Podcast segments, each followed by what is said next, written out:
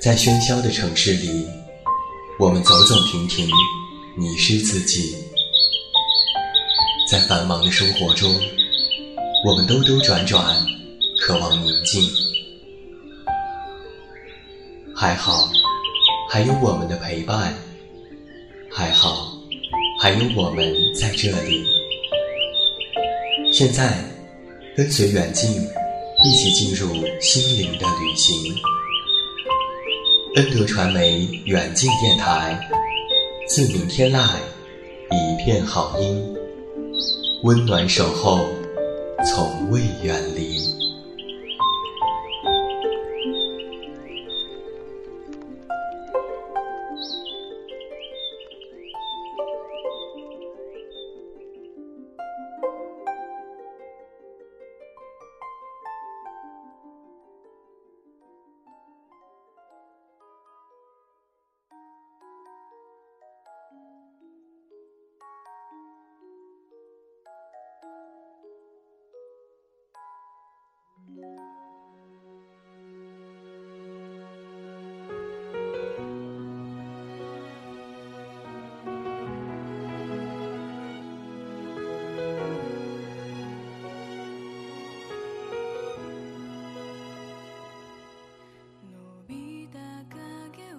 自明天籁，一片好音。各位好，欢迎来到全新发声的恩德传媒远近电台。我是你们的老朋友，这么远那么近，现在在中国北京，向每一位我们的听众朋友们致以问候。欢迎来收听我们今天晚上的陪你到零点节目。那同样在欢迎你收听节目的同时，加入到我的全新新浪微博当中。只要你在新浪微博搜索我的名字，这么远那么近。就可以关注我的其他动态。另外，微信添加好友“远近零四幺二”可以了解更多。远近是拼音，也期待你的光临。最近的一些日子，全国大面积降温，冬天真的是到来了。东北的大部分地区都迎来了今年入冬以来的第一轮强降雪天气。也希望在北方的朋友，大家都注意防寒保暖。不要感冒。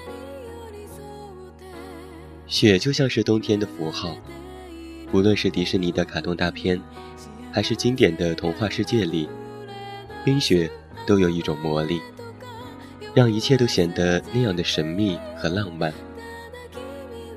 那在今天晚上的陪你到零点的节目当中，我们的策划天蓝为你带来的是日本著名童话家安房直子的一篇童话，名字叫做。一个雪夜的故事。外界一直评价安房直子是一个远离尘嚣的女人，一生淡泊，深居简出，甚至拒绝出门。但是，她却为我们留下了依山坡野菊花式的短篇的幻想小说，如梦如幻，精美至极，犹如一首空灵和隽永的短歌。那么，在今天晚上的节目当中，让我们一起走进安房直子的这个故事，一个雪夜的故事。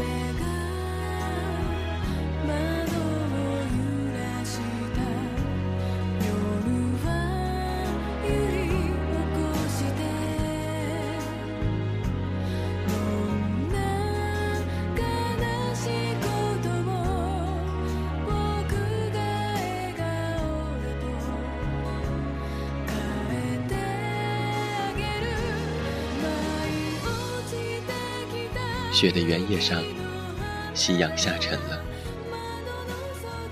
远远的地平线，从模糊的蔷薇色变成淡紫色。树的正上空，闪着一颗星星。星星像是颤抖般的眨着眼睛，一直俯视着一望无际的白色原野。这是个没有风的寒冷夜晚。天空虽然陆续闪现了新的星星，但是其中最大、最亮、最美的，还是第一个出来的星星。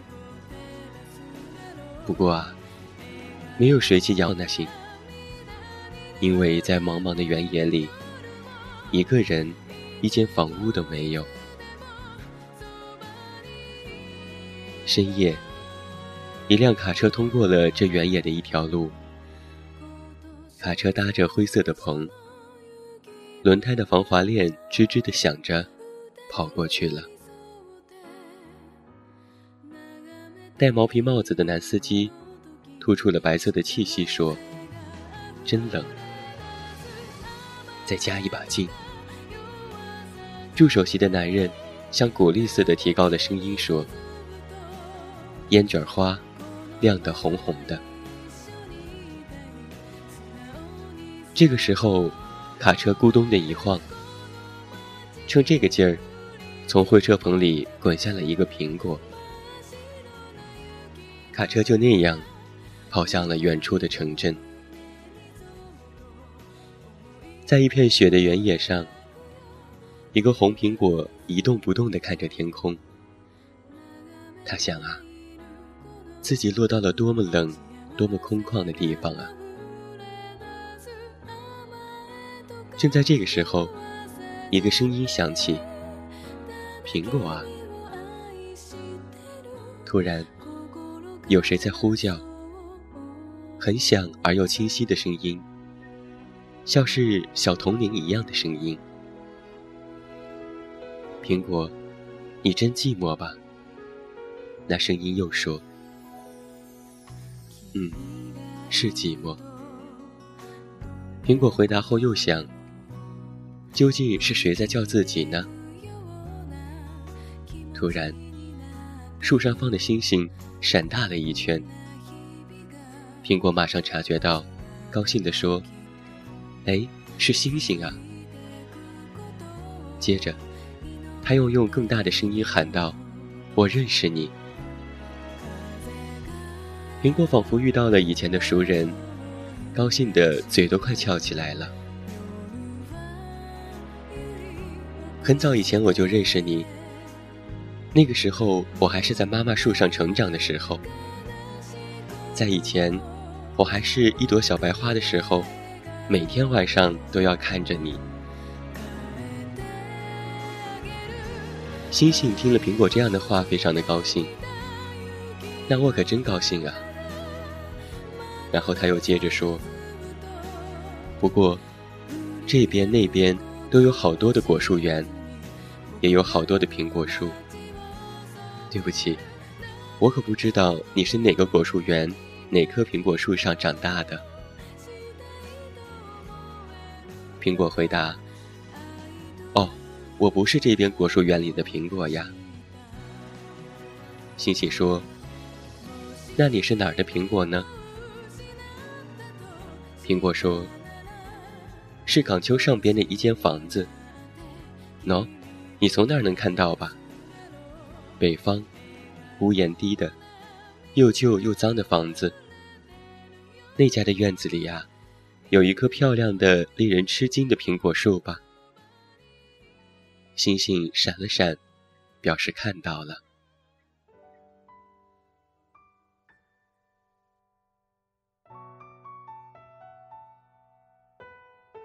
苹果又说：“那就是我成长的树呀。”是这一代哪一个农家，哪一个果树园里都没有的好树啊！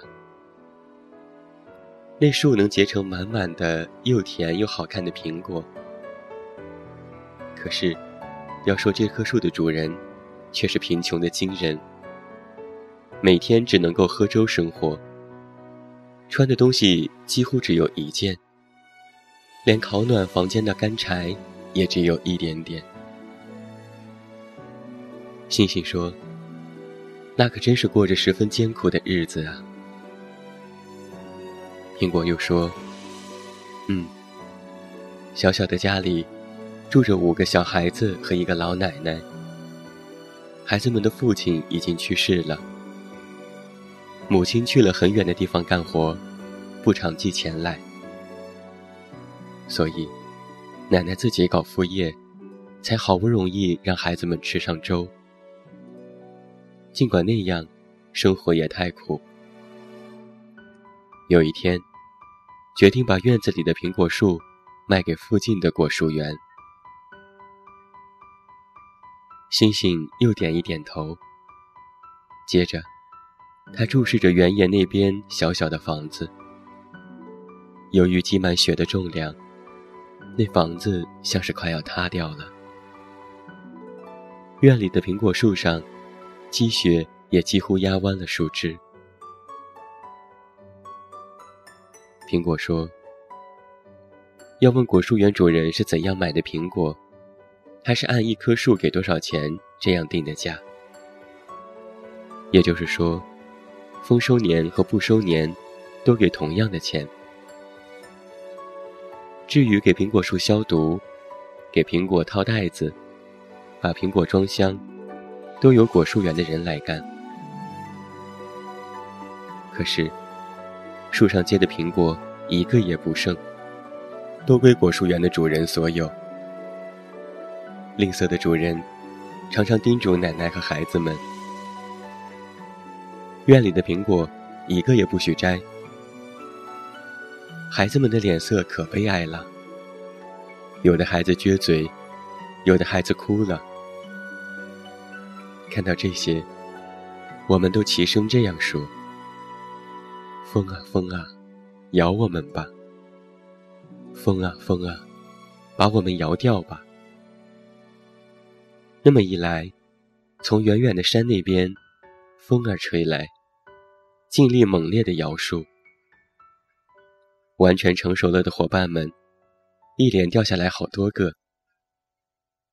于是我们就在树上唱。掉下来的苹果是谁的？掉下来的苹果是谁的？听见歌声，老奶奶来到院里，稍稍直起腰，看看下面的道路，确定了苹果园的卡车没有来的模样后，就拾走了掉下来的苹果，接着把它们悄悄地藏进厨房。到了晚上，便给孩子们吃。好的苹果就生吃，烂苹果就咕嘟咕嘟的煮。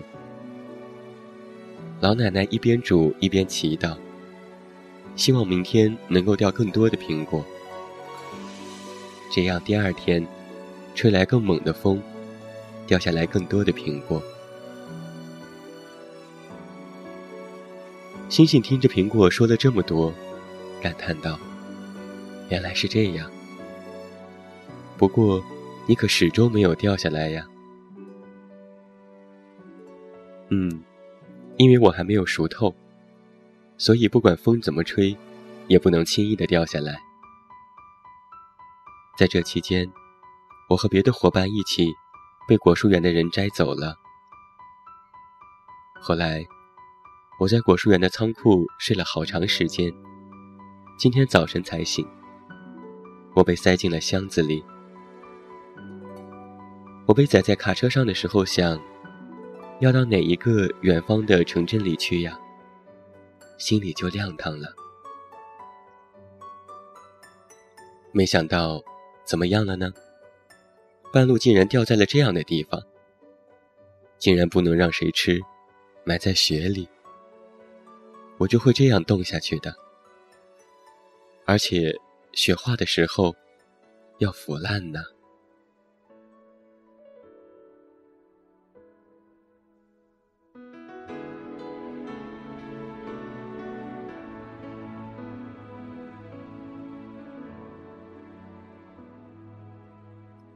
星星问他：“你希望让谁吃你呢？”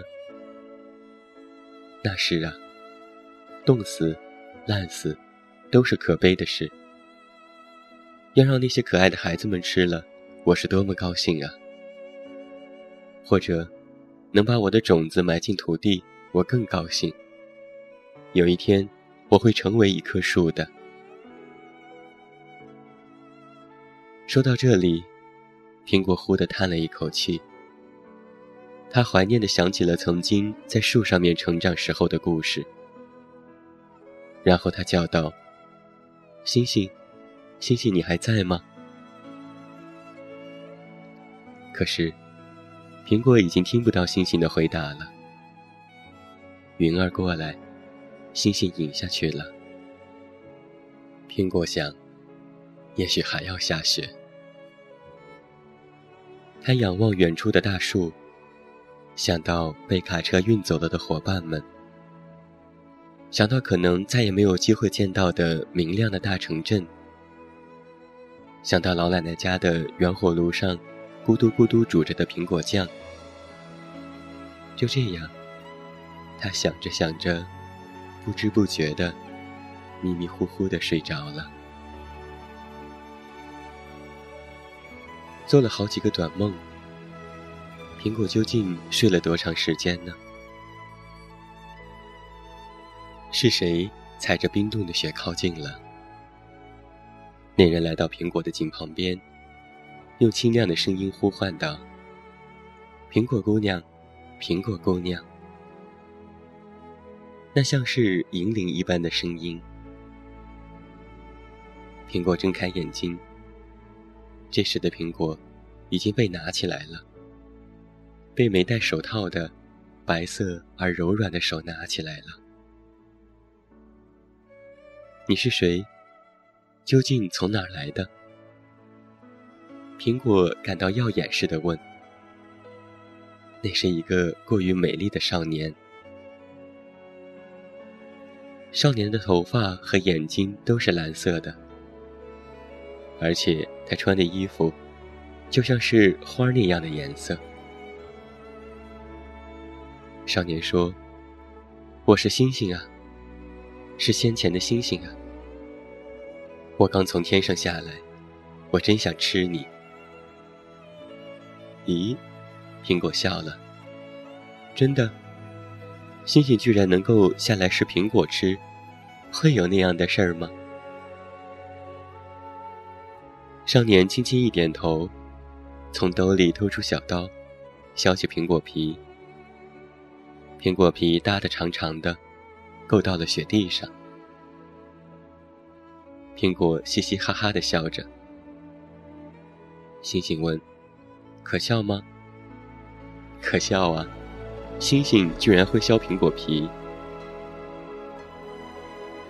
星星少年慢慢的吃了削好的苹果，一心一意的，一直干净的吃到了里面。最后，剩下了五粒黑色的种子。少年轻轻的握起种子，把握着的种子贴在耳朵上，于是。种子里传来苹果的声音：“星星，星星，你把我带到天上去吧。”少年舒心的笑了。“行啊，你这一回在天上成为一棵树才好呢。”少年向苹果喷出了温暖的气息，然后他走了起来。他朝着远处的树，哦不，朝着在那边的地平线，还有，朝着从那儿延伸到天上的眼睛看不见的阶梯走了过去。这晚上发生的事，谁也不知道。星星少年带着苹果来到了天上。这晚上发生的事。谁也不知道，一望无际的雪原野上，只有红红的苹果皮，细细的卷成了螺旋状，留在了那里。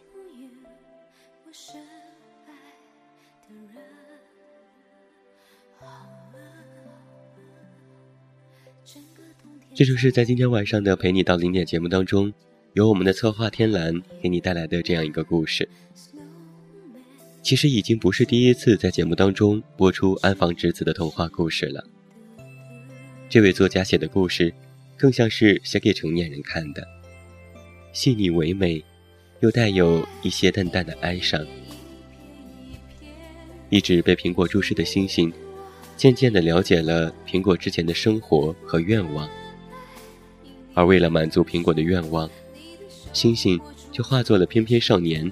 来完成苹果的梦想。星星对苹果的这份感情是深沉的，很少用语言能够去表达，就是默默的了解对方，去完成对方的梦想。在那个寂静的冬天的雪夜里，无声无息。回到我们的现实生活当中，或许我们的身边也有很多像星星那样对我们不求回报的人。我们的父母、爱人、挚友，被这样爱着的我们，其实是幸福的。要在这里真心的感谢他们，同时也要努力做更好的自己。为爱着我们的亲人遮风挡雨。好了，今天晚上的陪你到零点到这儿就要和你说声再见了。远近要再一次代表我们的策划天蓝和后期思思，感谢每一位听众朋友。别忘了在新浪微博当中搜索我的名字，这么远那么近，查看我的其他动态。另外，微信添加好友远近零三幺二，可以了解更多。查看本档节目订阅，也期待你的光临。祝你晚安，有一个好梦。我是这么远那么近，你知道该怎么找到我？